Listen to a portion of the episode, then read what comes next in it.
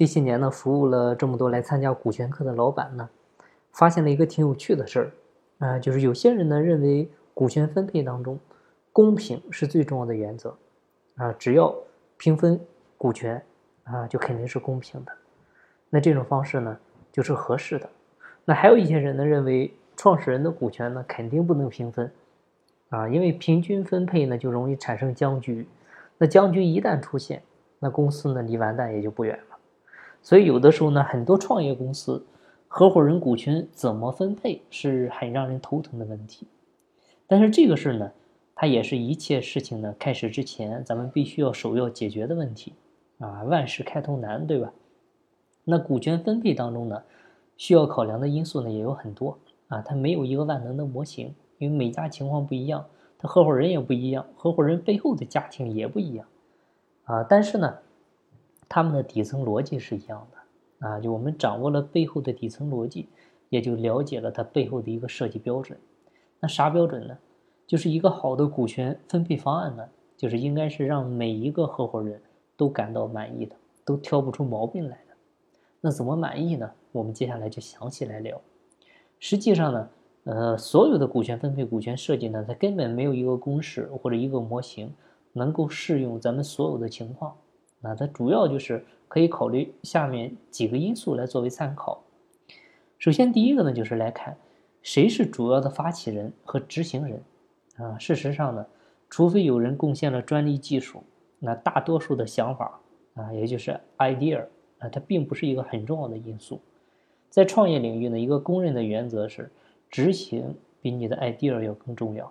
你比如当年米聊和微信，他们最初的想法其实是差不多的啊，但是呢，米聊最终其实就是败在了他们对于 idea 的一个实现行动啊，它的一个执行力远远没有微信多，所以这个也是最终一个失败的原因。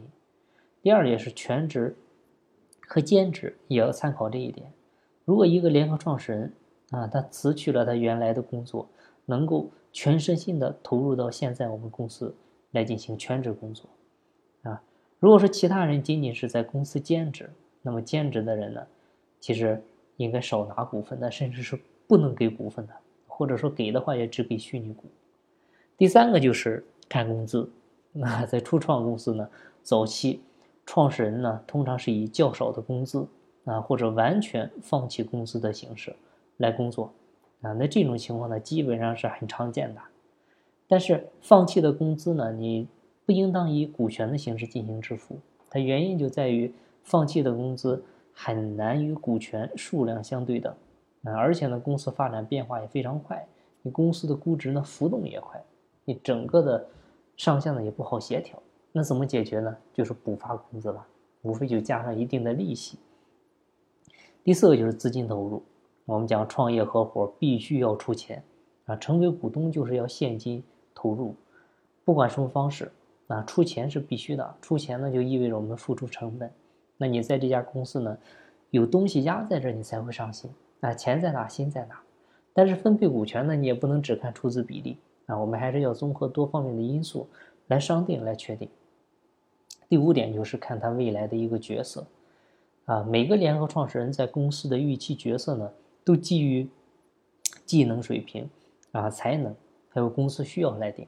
你比如，公司在技术革新方面有一个强烈的需求，那其中有一个创始人啊，他可以说是一位顶级的世界级的工程专家，那么他就可以获得更多的一个股权啊，或者说分红权。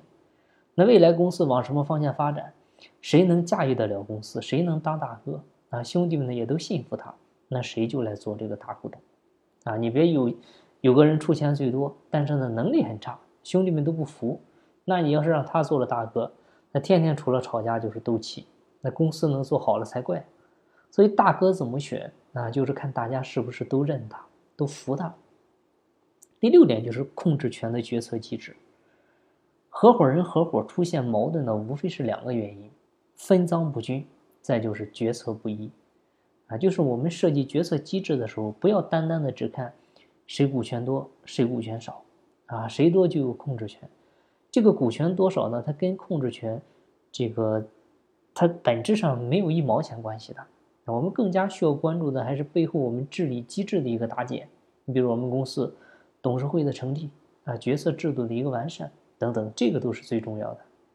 第七个就是成熟条件的设立啊，不管我们怎么去分配股权，这些股权呢最好都设置一个成熟条件啊，就是在股权成熟之前，合伙人所拥有的都不是完整意义上的股权。那这种成熟安排方式呢非常重要。因为它可以避免联合创始人，你比如在公司工作没几个月离职了，但是呢后面他还有大量的股权，啊，其实这部分呢也是退出机制的一个设立。好，今天的分享呢就到这儿，有更多股权管理方面问题，欢迎加我微信详细沟通。我的微信号是四零六八九三四六四。金不在西天，金在路上。我是张翔，下期再见，拜拜。